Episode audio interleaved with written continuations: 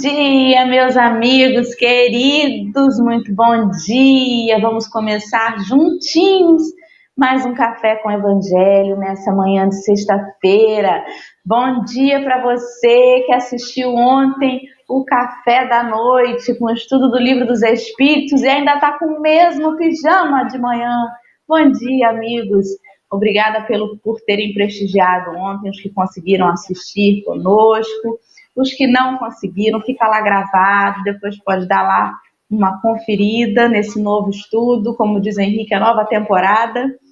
E cá estamos, animados e confiantes nesse novo começo de dia, tentando deixar os problemas, as preocupações, nem que seja por esses minutos em que estamos juntos, para que a gente consiga melhorar as nossas vibrações para enfrentar o que vier nesse dia. Bom dia, Marcelo, querido. Bom dia, Doralice. Como vai você? Preciso saber da sua vida. Bom dia, Luiz. Prazer estar com você aqui. Hoje a gente está com a Luiz é show de bola. Eu vou pedir a ele para se apresentar, para dizer quem ele é, de onde ele é, o que ele faz no movimento espírita e seja bem-vinda, Luísio. Conta para quem ainda não te conhece, quem é você? Bom dia, Dora. Bom dia, Marcelo. Bom dia a todos que estão acompanhando nesse momento, né? É a primeira vez que eu vou falar de doutrina espírita com os olhos inchados, assim, sete horas da manhã. e eu sou a Luiz Elias, sou de Uberaba, Minas Gerais, interior de Minas Gerais trabalho no grupo Espírita Eurípides Barçanufo e gosto de estudar Evangelho. Nessa de gostar de estudar Evangelho, né, a gente começou um trabalho aqui em Uberaba, já tem alguns bons anos, né, alguns quase 10 anos, de estudar minuciosamente o Evangelho. Não inventamos isso, isso é uma tradição em Minas, né, no interior de Minas, mas sobretudo na capital. É, começou lá com o trabalho de Sonora Abreu, né? Você pega uma palavrinha do versículo e estuda a, doutrina, a luz da doutrina espírita. Nós continuamos esse trabalho. Em alguma altura do trabalho, alguém falou: por que, que vocês não começam a gravar e publicar, né? O pessoal do Ser, lá de Belo Horizonte, falou: Luiz, vamos gravar esse negócio por na internet? Eu falei, eu não gosto desse trem muito, não, que eu morro de vergonha, mas vamos então. Aí eu fui mais cara de pau, e entramos nessa. Então a gente tem um canal, hoje, o Miudinho, de Uberaba, né? E a gente publica semanalmente estudos do Evangelho de Mateus à luz da doutrina espírita. Faço outras coisas, mas acho que isso aí é... tem sido o principal. Muito bem. Muito obrigada, meu querido, pela sua disponibilidade. Você falou assim: olha, é a primeira vez que eu venho com os olhos inchadinhos. O café é isso, né? O café é, sobretudo, um, um, uma partilha assim, sem, sem preocupações, sem vaidade. A gente vem com a cara amassada, como eu mencionei, com o mesmo pijama de ontem, às vezes.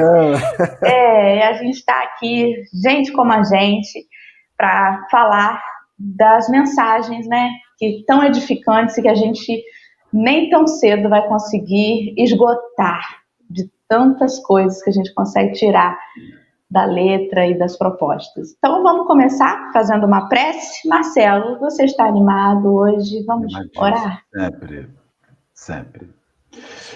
É, nós vamos agradecer então a presença do Luiz, a presença de todos os companheiros do chat, de Dora. Senhor, nesta manhã solar aqui em Cabo Frio, na região dos lagos, certamente deve estar, por estarmos em janeiro, em pleno verão, deve estar fazendo sol em boa parte dessa nação.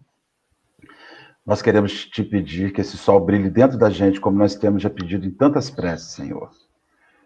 Que essa luz física converta-se em luz espiritual e acenda e brilhe e dissipe essa neblina de sofrimentos e de desesperos que nós vamos conversar hoje, que vem assolando o mundo, particularmente o Brasil, e mais particularmente ontem, Senhor, em Manaus. Para nós que somos e cremos em sermos somente um rebanho, ver parte deste rebanho agonizando sem na falta daquilo que é tão básico, Senhor, que é ar, que é oxigênio. É profundamente angustiante, mas nós acreditamos na sua gerência divina. Nós cremos, Senhor, precisamos crer. Então, nesta manhã, neste café, que vamos falar sobre desespero, e vamos falar sobre o evangelho, nós queremos crer. Precisamos, Senhor, crer que as suas mãos gerenciam todo este momento de dor e que vai passar. Dá-nos este estímulo, Senhor, que vai passar. Que seja alento, que seja pacificação, que seja tranquilização.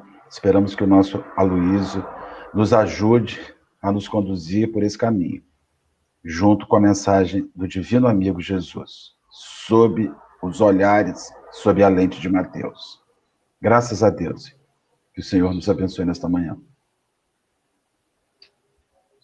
E assim seja. Então, estamos aí, para quem está acompanhando a gente, o bannerzinho daqui a pouco está rolando aí. Vamos começar hoje, dar continuidade, né, a Mateus, capítulo 5, versículo 4. O Aloísio vai falar conosco aí, trazer o que ele refletiu acerca, e nós vamos aí palpitando, refletindo junto e aprendendo. Vamos, Luísio, fique à vontade. É.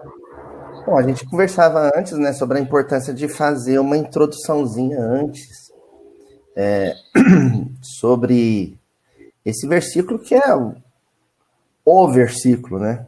É, o versículo, que é o, o famoso bem-aventurados os aflitos, porque serão consolados, né? Eu estou usando aqui a, a tradução mais popular, mas quando a gente vai estudar Evangelho, a luz da doutrina espírita, o que a gente faz é primeiro tentar extrair o espírito da letra, mas a partir de um texto que, que tenha mais fundamentos históricos, né? E não se trata, portanto, da, das traduções a partir da Vulgata Latina, a partir do texto em latim, mas sim as traduções a partir do texto grego. Isso é muito importante. Né? Um cuidado que Allan Kardec teve, é um, um, um cuidado que Emmanuel teve na sua exegese, né? No, sobretudo na chamada coleção Fonte Viva, né? que agora foi relançada pela Federação Espírita Brasileira, com, reorganizada pelo, pelo nosso querido Saulo Silva, né? Então, essa preocupação em mergulhar no texto grego, é, é, ela, é, ela é fundamental.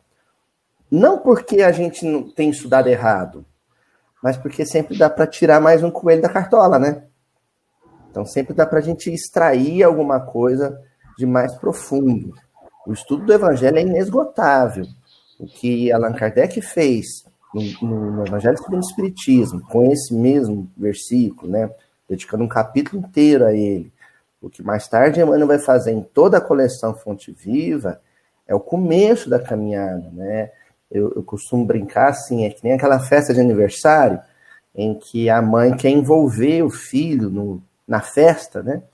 E aí ela vai enrolar brigadeiro e bota o menino para botar a mão na massa. E aí ela enrola alguns brigadeiros primeiro, né? Passa no granulado, coloca na, na forminha para o menino ver. E aí ainda tem um panelão de massa de brigadeiro. E aí ela fala para ele, ó, o resto é com você. Eu enrolei alguns, agora o resto é com você.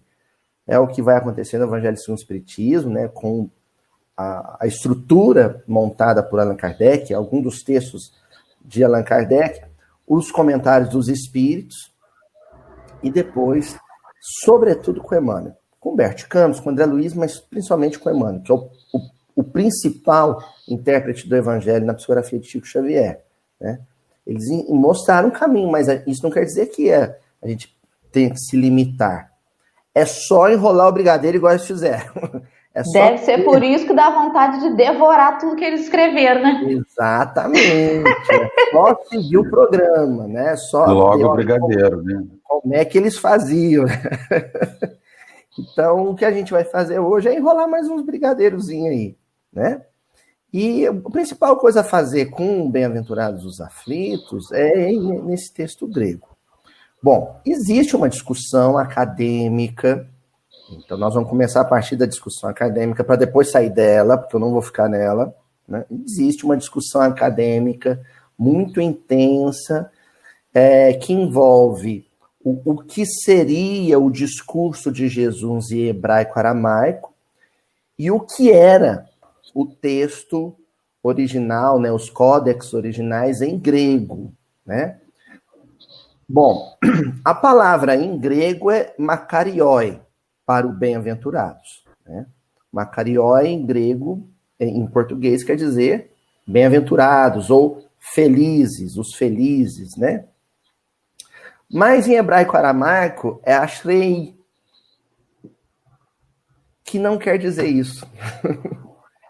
ashrei quer dizer avante, né? No imperativo, caminho, avance. E aí? um incentivo, fica... né?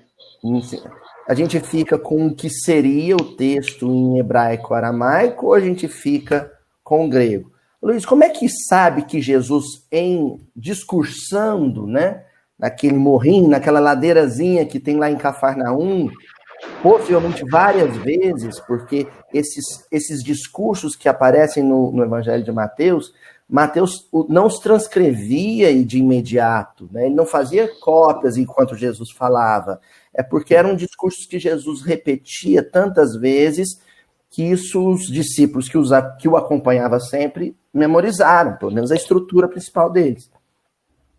Então, por, como é que se sabe que ele disse Ashrei? Né? Ele introduziu todas as frases do, do chamado né, Sermão das Bem-aventuranças, que é um trecho do Sermão da Montanha, né? que é o capítulo 5 até o 7 de, de Mateus. Como é que se sabe que ele sempre introduziu, abriu com esse Ashrei, que é próprio da poesia hebraica? Tem isso também. Esse discurso de Jesus é um poema, né? A poesia hebraica ela tem essa estrutura. Né? Ela repete a mesma palavra como se fosse um bordão, um refrão, várias vezes. Porque essa, essa, essa expressão, Ashrei, ela aparece no, no, no, no, Velho Testamento, nos Salmos, em vários Salmos, eles são abertos com bem-aventurados, né? ou o avante. Então, na Septuaginta, que é a, a Bíblia grega, bem-aventurados, Macarioi, e no, no texto hebraico do Velho Testamento, Ashrei, avante. Né? Então, quando se pega o texto grego, escrito por Mateus, Mateus escreveu possivelmente em grego também, né? E vê o Macarioi, aí já se inferiu que, ah, então Jesus abriu a maneira antiga, o seu poema, né? Ashrei, avante. Bom, qual que é a polêmica? A polêmica é que parte dos estudiosos, inclusive dentro do movimento espírita, dizem que a tradução para o grego, quando Mateus escreveu Macarioi, ele estava equivocado. Porque a felicidade ela é só uma consequência, um resultado da caminhada. Por isso é que Jesus teria afirmado que a felicidade não era deste mundo. Então Jesus nunca poderia ter dito bem-aventurados os aflitos. Ele teria dito: avante aflitos, caminhem aflitos. E aí esses, estes intérpretes dizem: não, é, é caminho. Na terra você só caminha, na terra você só avança. Felicidade é depois. É uma consequência disso. Essa é uma interpretação. Inclusive, alguns bons estudiosos dentro do movimento espírita seguem essa linha de raciocínio. Acontece que tem mais tem mais lenha para roçar aí. Primeiro, porque a gente não pode desconsiderar o contexto de produção do texto. Quem é que copiou? E aí a gente recorre ao livro Paulo Estevam. Existia um proto-evangelho de Mateus, existia um rascunho, que é o que lá no livro Paulo e Estevão, o Emmanuel chama de os manuscritos de Levi. Quem leu Paulo Estevão está lembrado disso. Os manuscritos de Levi, anotações de Levi, anotações de Mateus. Que dominava muito bem o hebraico aramaico porque ele era um hebreu. Né? Ele era um galileu. Nasceu na Palestina, de tradição judaica hebraica. Então ele falava o aramaico, que era o idioma do povo na região da Galiléia, e falava o hebraico, que era o, né, o idioma litúrgico de todo o hebreu. Mas ele era funcionário da Receita Romana. Então, latim grego também era o idioma do dia, idioma do dia a dia dele, era um idioma de ofício. Os dois bons gregos do Novo Testamento do, é o grego de Lucas, que era um nativo, um grego? E a base do Evangelho de Lucas, quem escreveu foi Paulo, que era um grego também, um judeu helenista, né? Um judeu grego. E o de Mateus, porque ele, no dia a dia romano, com as contas romanas, ele conversava com os seus superiores e os seus subordinados em latim, mas escrevia em grego, porque o idioma intelectual da época era o grego. Então não havia possibilidade de erro. Mateus não traduziu mal. Se fosse Marcos, se fosse João, talvez, porque o grego deles não era tão bom. Agora, Mateus não. Houve uma intencionalidade. Ele quis traduzir né, o discurso de Jesus com a palavra macarioi, né, bem-aventurados. Depois, quem vai copiar isso, está no livro Paulo e Estevão também, é primeiro Gesiel, Estevão, que era um judeu, mas era um grego, porque ele nasceu e viveu em Corinto. Né? O livro, o livro Paulo Estevão começa com ele vivendo em Corinto. Então, é, ele, na hora que foi copiar, ele sabia o que estava copiando. Depois, Gamaliel, que era um doutor da lei, também dominava o grego, porque ele lidava com as autoridades romanas, era o chefe do sinédrio. Né? Dentro do sinédrio, na, na, na, época, dentro do templo, na época, tinha o prédio do sinédrio e tinha a Torre Antônia, que era da autoridade romana, e o grego era um dos idiomas do Império Romano. Depois, Paulo, Paulo copia, faz cópia.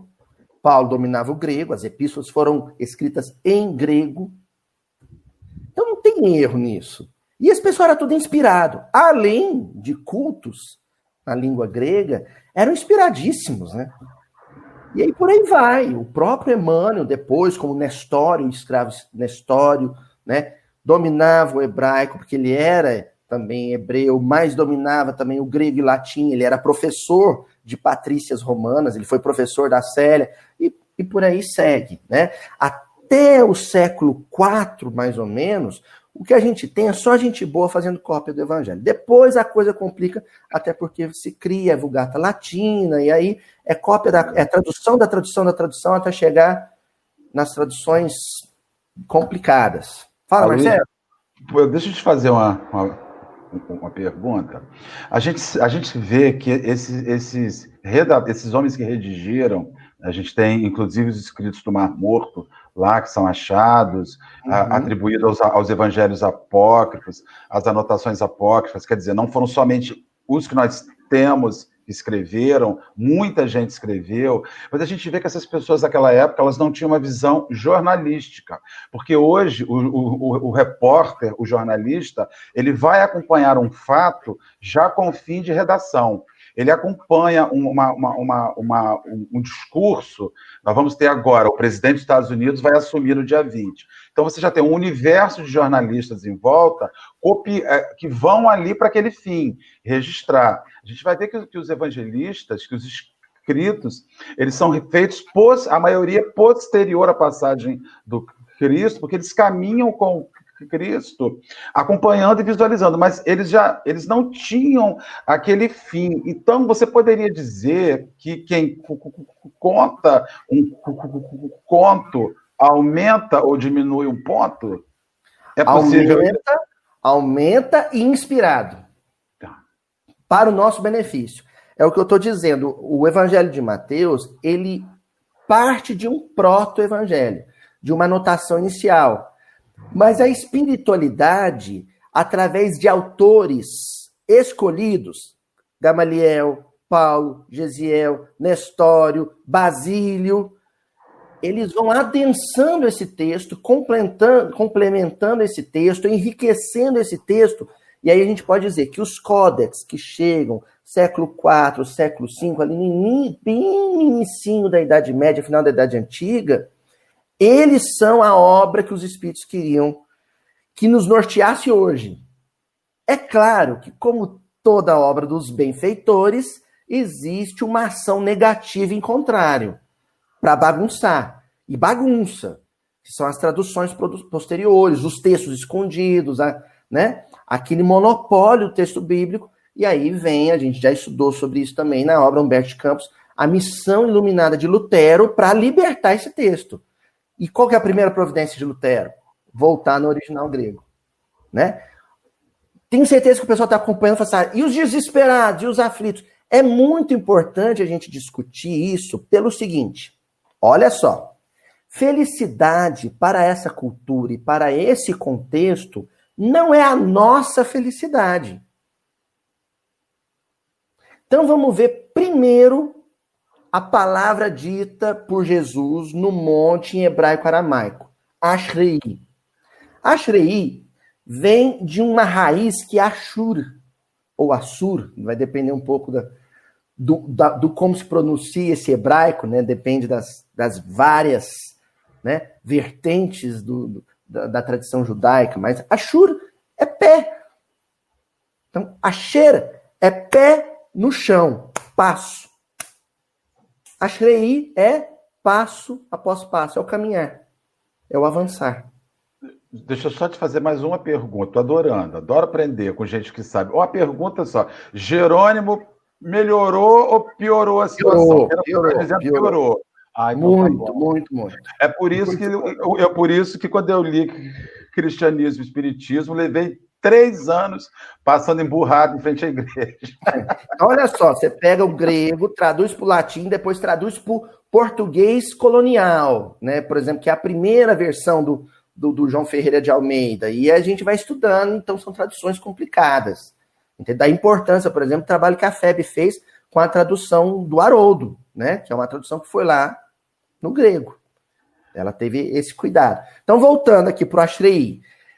Ashrei é uma ordem imperativa, avance, caminhe. Jesus está falando isso para a cultura hebraica, mas também para a posteridade. Para a cultura hebraica, porque ele sabia o impacto desse avançar, desse caminhar numa tradição que originalmente era peregrina, era nômade. Abraão chega na Palestina peregrinando, caminhando, avançando. Moisés coordena né, a, a, a, a, comunidade hebraica saindo do Egito e chega na Palestina, caminhando, avançando, peregrinando. O povo vai para o cativeiro da Babilônia, depois retorna para a Palestina, caminhando, peregrinando, avançando. Então é sempre um avançar. A ideia do peregrino, daquele que caminha, daquele que avança, é algo muito caro à cultura hebraica e foi sempre a garantia da fuga da escravidão. O povo hebreu sempre fugiu da escravidão, que era o seu maior tormento, avançando, caminhando. A escravidão é o que fazia o hebreu sofrer. Agora eu vou dizer a palavra que vocês vão entender todo o versículo. Era o caminhar, era o avançar que livrava o povo hebreu da aflição. Eles deixavam de ser aflitos quando caminhavam avançado. Tanto que eles estavam sobre o jugo romano, e de certa forma, esse jugo romano é a destruição do templo que os liberta, porque obriga eles novamente a peregrinar. É a diáspora. É a última dispersão, a última diáspora. Então, essa ideia do caminhar é uma ideia que está ligada à liberdade, né? a ausência de, de, de, algemas, de grilhões, e é o que é felicidade de verdade para o hebreu. Bom. Deixa, deixa eu te perguntar mais uma coisa. Falar, Marcelo. Eu quero perguntar, eu estou com vontade de perguntar para caramba, quero aprender muito com a Luísa hoje. A Luísa, a Vulgata, quando ela surge, ela não tem como um fim por Jerônimo, dá uma aliviada no sofrimento daqueles romanos que não queriam se sujeitar àquela situação que era proposta pelo Evangelho de transformação. Às vezes eu tenho a impressão que quando a Vulgata ela surge com Jerônimo lá no, no século 4, que vai tirar a reencarnação, que vai tirar, a tentativa de tirar, de se esconder é assim: olha, não tem que mudar, não tem que ser melhor, entregue-se ao Senhor e a sua vida vai estar de boa. A, a questão é o que é entregar-se eternamente. Às vezes eu tenho, eu tenho a impressão que essa, essa Bíblia construída por Roma, né, com Jerônimo, ela, ela tem uma grande função de limpar um pouco a barra daquele povo que queria negar a reencarnação e continuar vivendo num cristianismo vestido, num paganismo vestido de cristianismo, que é o que Roma tinha quando Jerônimo vai fazer a sua composição. Seria isso, assim, ah, a gente vai continuar fazendo as besteiras da gente aqui, a gente vai para o tempo, dá uma rezada, toma água benta, um é negócio... É isso, e é por isso que a gente, agora, no movimento espírita, é tão importante a gente fazer esse retorno, né? Esse movimento do NEP, do, dos núcleos de estudo e pesquisa do Evangelho, que foi uma preocupação do senhor Honório Abreu aqui em Minas Gerais, né? Quando o, o, coordenou a, a, União Espírita, depois ele, ele faz essa conexão com a FEB para poder estimular esses estudos do Evangelho à luz da doutrina espírita. É o que Emmanuel faz na exegese dele, até por causa dessa dívida latina que ele tinha, né? Como sacerdote em várias encarnações, ele tinha esse compromisso, é o que ele faz. Bom, vamos voltar para Ashley. Então, caminhar, esse avançar, esse movimentar-se, é a fonte de alegria para essa cultura e essa mentalidade da época, porque é o que garantia a libertação. Então, felicidade para o hebreu é ser livre. Felicidade é ser livre. Bom, e a história do Macarioi, do bem-aventurado? Na Grécia Antiga, Macarioi era um termo que era utilizado a princípio só para os deuses do Olimpo. Só eles eram Macarioi, eram bem-aventurados, eram felizes. A felicidade para o grego comum era aquela que era vivida no Olimpo. Acontece que alguns nobres começaram a viver, né, alguns eupátridas, né, bem-nascidos, os membros da cidadãos das cidades-estado grego começaram a ter um, modo de vida muito confortável, que se assemelhava muito ao, dos, ao que se imaginava que seria dos deuses Olimpo, né, que a tradição grega dizia que era dos deuses do Olimpo. Então eles passaram a ser chamados também de Macarioi, bem-aventurados. Né? A gente fica com aquela ideia da liteira comendo uva, né? Não era bem assim, porque o conforto não era tanto, mas era um conforto muito superior ao dos escravos. Vão notando isso porque o contexto grego usa a palavra para conforto material. Comida farta, morar bem, vestir bem. Anjo tocando harpa no seu ouvido. Né? Aquele conforto, ambiente, né? né? aquelas casas lindas em mármore e tal. Há um momento em que uma ilha daquele contexto geográfico mediterrâneo passa a ser chamada também de Macarioi. Que ilha é essa? Chipre. Porque Chipre era a única ilha da região, né, da, da, da Grécia insular, é a única ilha que era autossuficiente do ponto de vista econômico. Todas tinham que realizar intercâmbio comercial, menos Chipre. Chipre se bastava. Ela produzia o próprio trigo, produzia o próprio vinho, o próprio azeite, o próprio tecido, Chifre não importava nada e exportava tudo. Tinha uma balança comercial sempre favorável. Ela vendia para fazer dinheiro, mas comprar não comprava ninguém. Se o mundo quisesse isolar Chipre, né, fazer um embarque econômico, Chipre estava feliz e confortável. Ali o conceito de Macariói começa a se sofisticar um pouco mais. E vai começar a explicar o porquê que Mateus e os seus adensadores e os seus copistas acharam que era oportuno usar a palavra Macarioi. Porque Macarioi passa a ser aquela felicidade que independe do outro. A felicidade de quem se basta. A nossa felicidade agora é aquela felicidade que você quer alguém que te faça feliz. Você quer que o seu filho te faça feliz. Você quer que o seu pai te faça feliz, seu marido te faça feliz. A gente casa para ser feliz.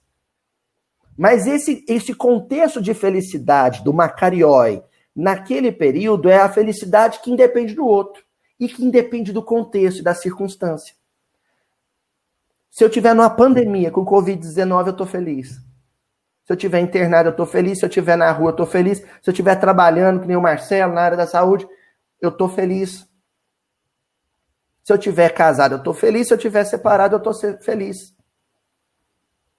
Se eu tiver com o meu afeto do meu lado, meu filho do meu lado, eu estou feliz. Se o meu filho faleceu, eu estou feliz. Essa é a questão. Olha como é complexo. E se, e se não havia uma intencionalidade em se utilizar Macarioi, do ponto de vista teológico-moral? Quando você pega os dois significados para bem, o bem-aventurados ou avante e junta os dois, tudo faz sentido. Porque, na verdade, o que nos escraviza, o que nos torna escravos, é a necessidade, o imperativo de que o outro me faça feliz, ou de que as circunstâncias sejam perfeitas. As condições climáticas, sociais, históricas sejam perfeitas. Isso é escravidão. Você se torna escravo disso. Todo o sistema. É onde Jesus vem e fala assim: achei. Deixa eu te perguntar uma coisa. Avança, só, só, completar, Marcelo, só um instantinho. Achei. Avança. Vai além disso, supera isso, avante, se liberta disso. Aí na hora que você se liberta disso, você supera isso, você não precisa mais estar saudável para ser feliz, você não precisa mais estar com dinheiro para ser feliz. Aí a sua felicidade passa a ser o Macarioi, o bem-aventurado de Chipre, de quem não é que se isolou do outro, é que não condicionou o seu conforto espiritual ao outro. Fala, Marcelo.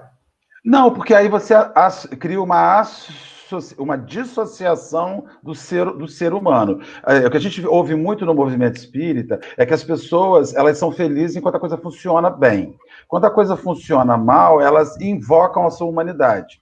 Não, mas eu sou ser humano também, né, gente? Eu tenho o direito de reclamar.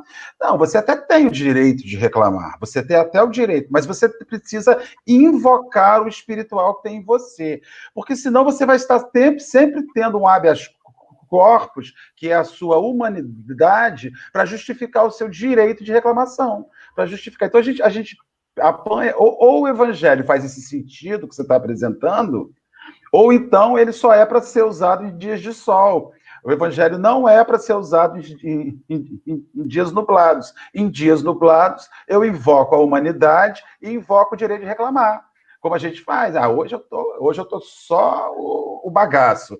Então eu vou reclamar. E você fala assim, mas fulano, e o que você estuda? Você fala isso porque não é com isso você, é Luiz. Isso é uma forma de escravidão. É o nosso é. Egito. Essa reclamação, Marcelo, é o nosso Egito. E aí vem Moisés e diz: Ashrei, avança, vai além disso, vai além do dia nublado. Né? Ou melhor, tente perceber o sol no dia nublado. Bom, a gente falou bem do, do Macarioi, Ashrei. Então, na maneira como a gente está apresentando, não há problema nenhum em a versão grega ter o Macarioi, tem o Bem-aventurados, desde que a gente se atente para o texto hebraico aramaico, Ashrei, de que essa autossuficiência psicológica proposta pelo Macarioi tenha por base esse movimento psicoemocional constante e otimista do Ashrei. Bom, por que que Jesus, logo no segundo versículo desse sermão, né? Não tinha versículo, mas logo no segundo verso desse sermão, ele já fala dos o que a gente está chamando de aflitos. A palavra em grego é pentontes. Pentontes, que quer dizer enlutado. De luto. E aí a tradução não foi ruim, não. Ela foi em cima. Porque em hebraico, aramaico é mitablim. Mit, mit quer dizer Cadáver, morto. Mitablim é aquele que chora pelo morto. É o enlutado. Olha, num contexto de sociedade romana, onde você tem a primeira presença de um inimigo nacional, armado, o maior exército da época. Você tem condições de saúde péssimas, de ausência de, de, de higiene. Não é porque as pessoas eram porcas, não, porque não tinha, né? Tá falando, então, você está falando daquela época de hoje, Luiz? Da época. Ah, a gente tá, entendeu tá, o contexto, da época. Né? Então as pessoas morriam cedo, a expectativa de vida era. Né? Por que, que aparece tanto, tanta gente para Jesus ressuscitar? Porque as pessoas morriam cedo, tinham doenças de pele, desnutridas, era peste, cólera, né? Aquelas. Uma coisa terrível, né? Então, o luto era alguma coisa que assombrava.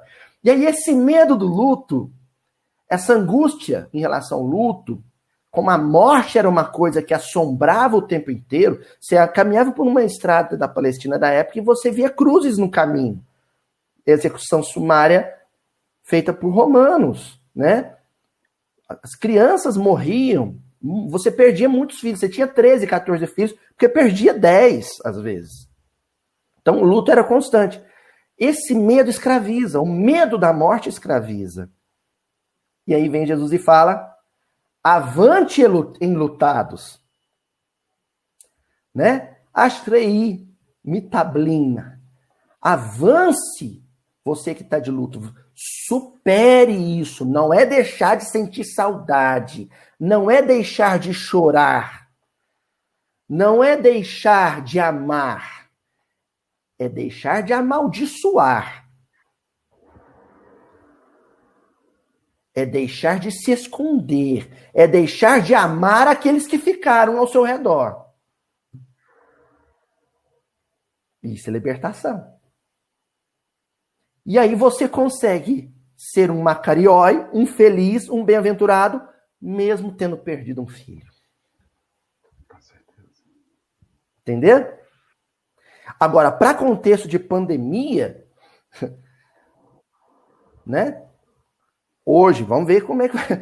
Quase 200 mil desencarnes por conta de, de uma enfermidade tão grave, né? Quantas famílias pentontes, né? Enlutadas, aflitas, que vão ter que continuar vivendo. Quando chega esse versículo, ele chega assim, como um terremoto na consciência. Avante, meu filho. Continua amando, continua lembrando, continua orando por quem se foi, continua com ele presente no coração, mas não para de caminhar, não para de comer, não para de se banhar, não para de trabalhar, não pare de cuidar de quem ficou, não pare de cuidar de si, avante. E aí vem a justificativa de Jesus, para a gente não tomar tanto tempo aqui e, e, e, conversar um pouco mais, né? Por que você tem que avançar? Por que você não está sozinho? Paracletes tontai. Vem de paracletos. Para, ao lado, e cletos. Não, perdão. É, para, cletos. Para, ao lado, cletos, que caminha. Aquele que caminha ao lado. O Consolador. Excelente, Aloysio. Muito importante essa introdução, porque traz para a gente um outro, um outro olhar, né, sobre a proposta de Jesus. E, e, isso não, não, não diminui de forma alguma todas as outras interpretações que já foram feitas acima do simples bem-aventurados os aflitos, no português mesmo, com o que a gente tem de, claro. de entendimento dessas palavras, né? Mas é interessante como que a gente pode mergulhar mais a fundo e isso pode trazer ainda mais consolo e mais significado para a proposta. Vamos ao texto agora, para a gente. Porque o relógio aqui passa diferente, né? O Cronos aqui não passa. É o outro que eu esqueci o nome, né? Tem o Cronos e tem o outro que é quando para. A Oi? Ampulheta. A gente tem aquela, aquela ampulheta de areia que vai focando a gente lá. Isso. Vamos lá. Você lê, Luiz? Eu quero que a gente leia. Pode ler, pode ler, porque eu já dá uma descansada aqui. Então tá bom, vamos lá. Então a gente está lendo hoje o item chamado Desespero, que está no livro Hoje, da editora Cultura Espírita União, capítulo 12. Eu vou ler, se você quiser que pare para comentar, você interrompe, hein? Que eu, eu vou estar tá concentrada aqui na leitura. Provocações e problemas, habitualmente, são testes de resistência necessários à evolução e aprimoramento da própria vida. A paciência é a escora íntima que auxilia a criatura a atravessá-los com proveito devido. O desespero, entretanto, é a sobretaxa de sofrimento que a pessoa impõe a si mesma, complicando todos os processos de apoio que a conduziriam à tranquilidade e ao refazimento. Eu fico pensando, né? o negócio já está difícil, o desespero é aquela, aquela gota d'água que a gente põe para piorar, né? Não vai ajudar, mas a gente ainda atrapalha mais. Sigo ou você quer fazer algum comentário? Não, é, é, esse desespero é, é, aquele tempo nublado que o Marcelo mencionou, né? É, é, é a escravidão de muitos. O mundo é um, é um, mundo de muitos desesperados, né? E as pessoas se, se tornam prisioneiras desse processo, né? Elas são escravas da própria condição emocional. É um processo de, de, de, de, de autossepultamento, né? Porque você sepultou, voltando à questão do enlutado, você sepultou o outro, você se sepulta também. E aí a gente lembra do Lázaro, né? O que, que Jesus fala para o Lázaro? Lázaro, vem para fora. fora. Exatamente. dessas né? mortalhas. Agora, Aloysio, quando você nega o luto, você nega, é uma tentativa de negar a morte. Todo mundo que não vive luto tem uma perspectiva de negativa de morte. Se eu não resguardo o luto, eu finjo que a morte não existe. Isso é uma cultura europeia, norte-americana, que tem como objetivo negar a morte quando você simplesmente nega o luto. Você, tanto que essa, essas culturas, elas não exaltam o morto na perspectiva futura. Elas exaltam o morto agora. Era um rapaz bom, trabalhador, justo. Vamos manter a memória dele viva. Na verdade, eles cultuam a memória. Eles não projetam o futuro. Então, quando você mata o luto, o Brasil hoje está muito comum. Antigamente, as pessoas enlutadas vestiam preto. Depois de um ano, o Beraba devia ter isso, que no Espírito Santo, onde eu só tinha, era café com leite, preto com branco, até você conseguir voltar para as cores. Então, é havia um período de sofrimento. Hoje, as pessoas morrem, elas fazem uma viagem. Vamos viajar, vamos para Cabo Frio, tomar banho de praia para a gente esquecer. É. Agora, o então, texto do Emmanuel. Na verdade, isso é uma cultura de negativa de dor. O, o texto do Emmanuel, o texto do o, o, título do texto não é luto. Qual que é o título do texto? Desespero. Desespero. Desespero. Que é diferente. Por exemplo, nós temos um problema social grave. O Brasil não está de luto e deveria estar. Exatamente. Se a Porque gente não entra não... de luto, a gente não vê. Sabe? Você não pode, num contexto social como esse, fazer uma aglomeração, uma festa, uma churrascada. Não pode.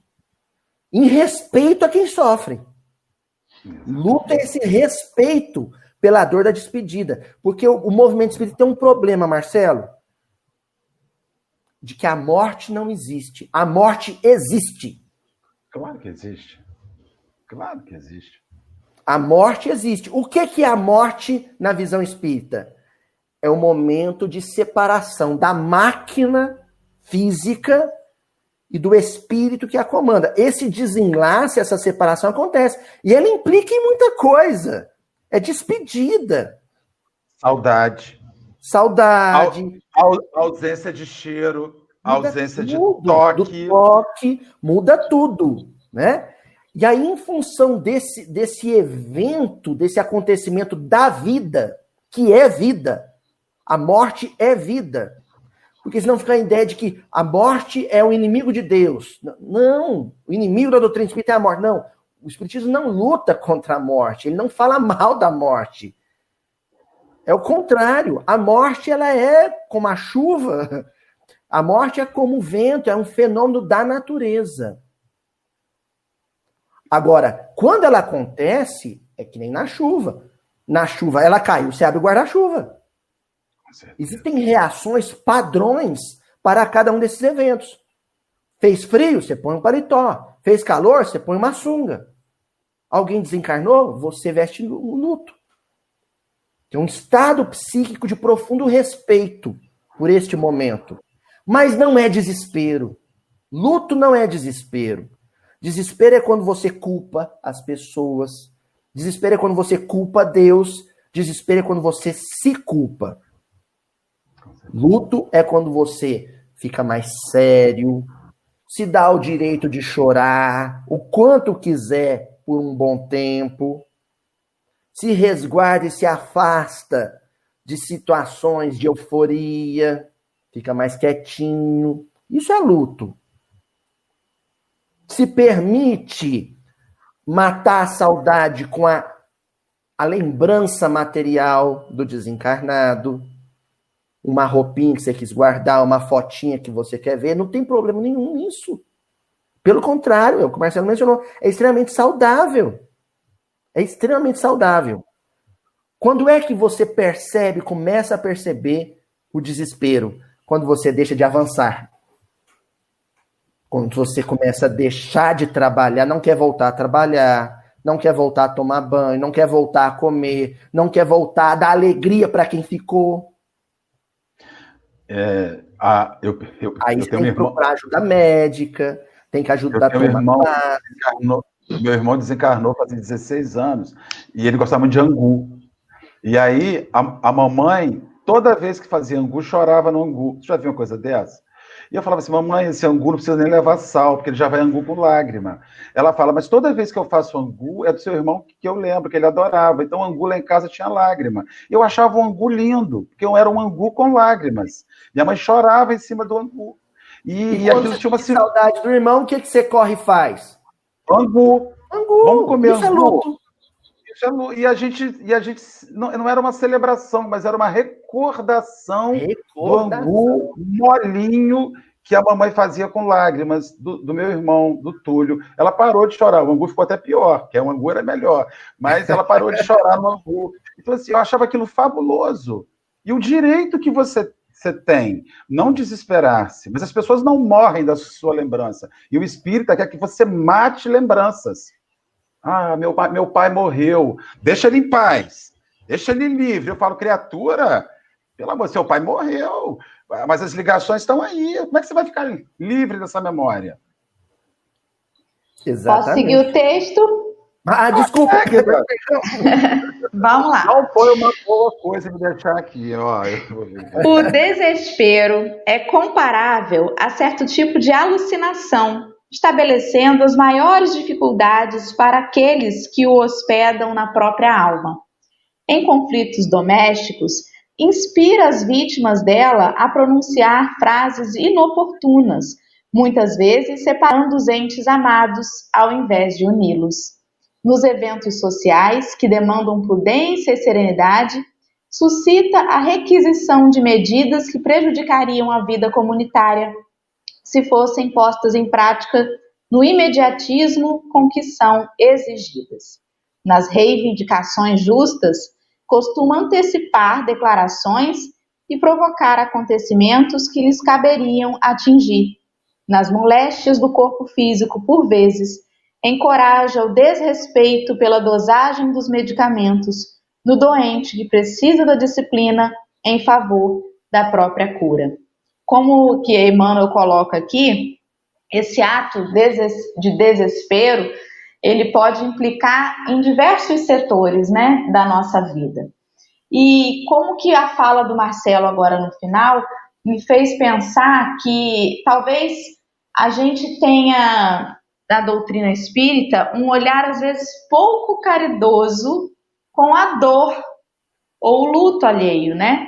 E aí você, a pessoa sofre, você fala assim, o espiritismo diz que não existem vítimas, cada um passa pelo que tem que passar.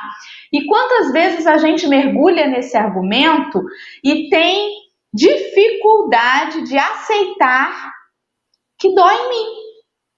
né? Nossa, chegou a minha vez. Desencarnou um amor meu. Agora eu vou ter que provar para todo mundo que eu sou espírita.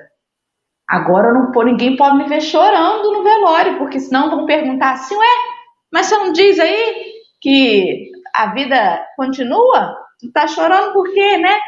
Então, assim, a gente vive nesse conflito e às vezes não se dá conta de acolher a nossa própria dor.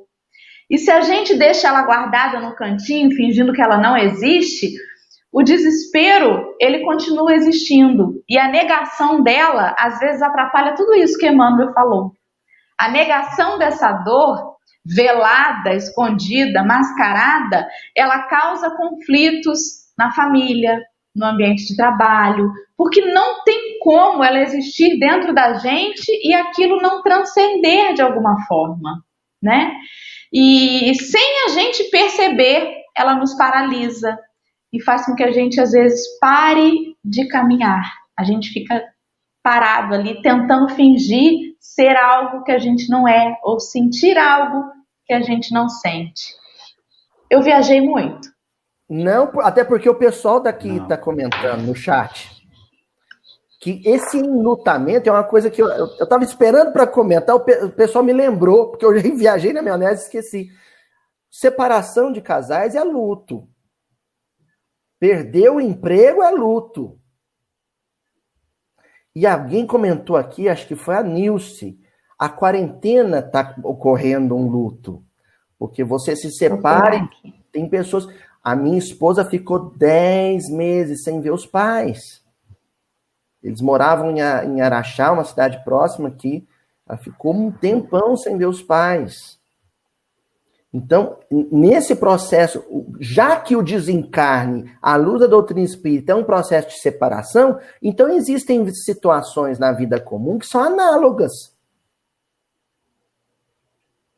E esse luto deve ser respeitado. Mas, como eu disse, em toda situação de luto, eu não, né? Jesus falando, né? Em toda situação de luto, há um momento em que você precisa avançar. E volto a dizer, com a consciência de que você não estará só. O Consolador vai estar junto. Jesus vai caminhar junto. No seu desemprego, ele vai estar desempregado junto. Na sua separação matrimonial, ele vai estar chorando junto. Né? No seu, no, no seu, no, na perda de um filho, ele vai chorar junto com a mãe. Esse chorar junto é muito bonito, porque o Chico fazia isso aqui em Beraba. Né? As mães vinham pedir carta espiritual, e ele chorava junto com elas, e as pessoas comentavam assim, poxa, mas o Chico, será que ele não está vendo o espírito do lado da mãe, né? E está chorando junto? Ele chorava junto. Jesus chorou com Marta e Maria quando Lázaro foi sepultado. Jesus chorou quando recebeu a notícia do desencarne de João Batista. Isso está na solidariedade. Ah, eu não perdi nenhum familiar com a Covid. Ah, eu estou convivendo com todo mundo que eu amo, eu não estou de quarentena. Mas sofra pelo sofrimento dos outros. Isso é um sinal de respeito. É, a, a Isso me recorda. Parou aí. Só um instantinho, Marcelo. rapidinho, rapidinho. Isso me recorda que algumas pessoas, é, no atendimento fraterno da Casa Espírita, por exemplo, né? Às vezes você conhece pessoas que são assim, puro coração, né? pessoas super sensíveis, que estão sempre muito acolhedoras. E aí, quando você fala assim, nossa, você, é, você tem tudo para ser um atendente fraterno, porque você é acolhimento puro. E aí a pessoa fala assim, mas eu não posso, porque a pessoa começa a conversar comigo e eu choro junto. E como se chorar junto fosse algo ruim. E não é. O problema é quando nada, você. Só junto, né? o, o problema é quando você pega a dor do outro, traz para você e aí você envolve naquilo. Isso não é ajudar. Não é nem se ajudar. Isso não é andar, não é caminhar. É se você pega a dor e fica nela, você não caminha. Mas você consegue caminhar e sentir a dor, porque ela é inerente ao processo evolutivo da gente, né? Então não há problema nenhum se você me contar alguma coisa, eu não preciso me fazer de forte e dizer assim, eu sou a rocha, né? Pode me contar o que você quiser, que eu não vou chorar aqui. E às vezes a casa mental foi invadida pelaquela fala do outro. Você não chorou na frente dele. Ele foi embora, mas depois ele continua aqui. E aí você não chorou, não extravasou, não mostrou a ele a sua empatia, mas continuou com ele aqui da mesma forma, né? Então, como que, que não tem a ver? Chorar não é fraqueza nenhuma, né?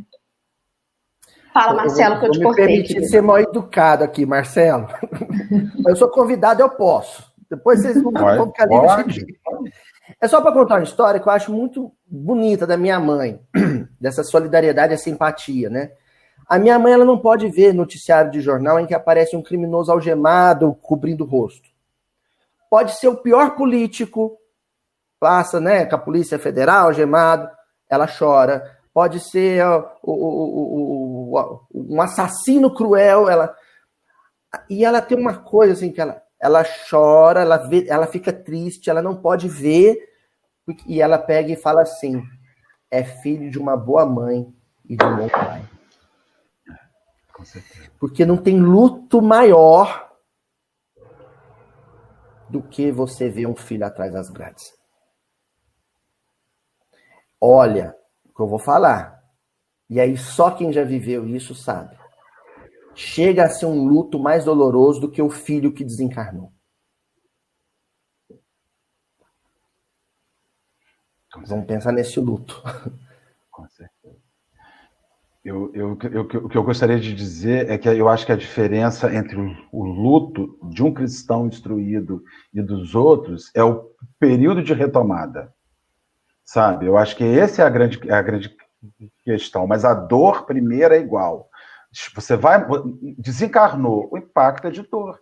É, é, está doente, pegou o seu exame, câncer, pegou o seu exame, está lá com problema, pegou o seu exame, leucemia, pegou o seu exame, Covid-19. O impacto é para todo mundo é igual. E a hipocrisia dizer que o impacto não é igual. Aonde eu penso que existe a diferença para, para o, o, o cristão e para o espírita que tem consciência? É o período de retomada. É quanto tempo ele vai precisar para retomar.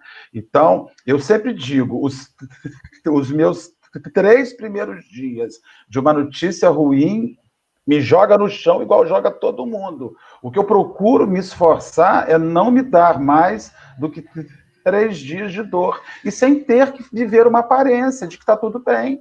Eu vejo companheiros angustiados, não pedindo ajuda, não pedindo uma prece, não pedindo uma irradiação na casa espírita, porque eles não podem assumir que estão enlouquecidos por uma notícia, por uma experiência infeliz.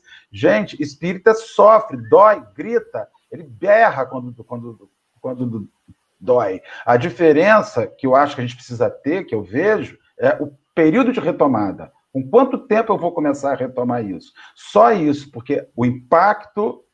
Você chuta uma pedra, eu, eu não chuto uma pedra e digo, vinde, bom amigo, amado, benfeitor, e canto o hino de Bezerra de Menezes. Eu dou um grito, e depois eu vou cantar o hino de Bezerra de Menezes, né? É isso que eu tinha para falar na manhã de hoje. Dória, eu encerrei. Vou até fechar o microfone. Deixa eu ler então o último pedacinho do texto, porque o tempo já está na, nos apertando. Vamos lá. Disse Jesus: Bem-aventurados os aflitos, porque serão consolados.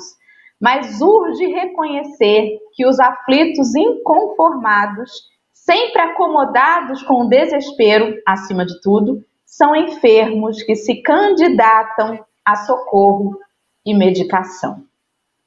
São aqueles que param, né? que paralisam, que não vão avante. E isso me lembra uma outra simbologia do evangelho que a Luísio sempre lembra a gente né, nos estudos lá do Mildim, que é sobre a horizontalidade e a verticalidade, né?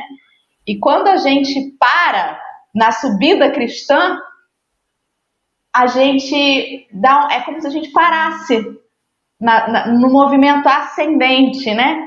E aí quando Jesus convida assim, Lázaro, levanta, né, o paralítico, levanta e anda. Mateus, levanta-te e segue-me. Ele está nos convidando a essa verticalidade, né? A esse movimento de sai um pouco desse olhar material tá doendo, tá sofrendo, mas segue, confia no alto, né? Mira lá pro topo e, e, e continua. Acho que são essas as minhas considerações finais. Marcelo, alguma consideração final antes de eu passar para Luísio? Volta, Luísio. Um prazer. então, eu ia contar uma coisa da dona Dora Escobar, só Xará, aqui em Uberaba. Dona Dora, ela era amiga íntima do, do Chico, né? E em uma ocasião fui fazer uma palestra na, na Casa Espírita, que ela era diretora aqui em Uberaba, e antes da palestra a gente ficou batendo um papo sobre o Chico.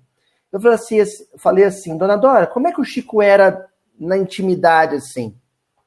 Ela falou, meu filho, teve uma coisa com o Chico que me marcou uma vez.